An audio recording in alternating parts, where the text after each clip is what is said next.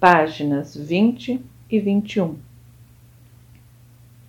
Quando você é controlado pelos impulsos do ego, as vibrações de consciência que estão sendo emitidas são tão desequilibradas e desprovidas de bom senso que afetam desfavoravelmente as pessoas à sua volta e criam projetos de consciência desarmônicos que começam a afetar suas experiências, atividades e situações futuras. É de vital importância para o seu bem-estar atual e vida futura que desperte para o fato de que você não é uma vítima das circunstâncias de sua vida, mas o criador delas. Por exemplo, quando você cria uma discussão com os colegas de trabalho ou com o chefe durante o dia. Ao chegar em casa depois do trabalho e encontrar seus entes queridos, você ainda pode estar sob o controle do seu ego ressentido.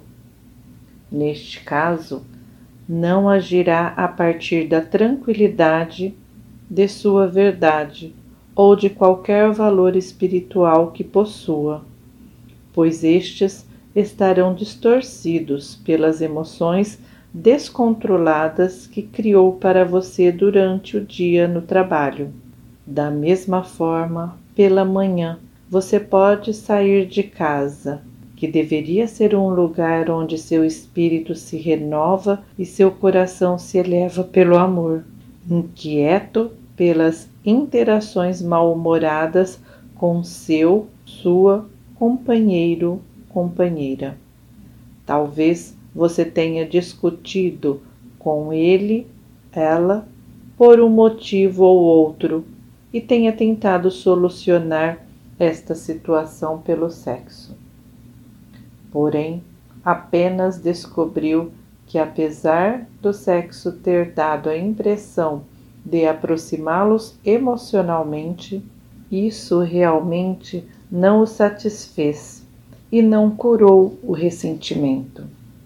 Você deve entender que quando pratica o sexo não protegido, não há troca somente de fluidos corporais, mas também de consciências.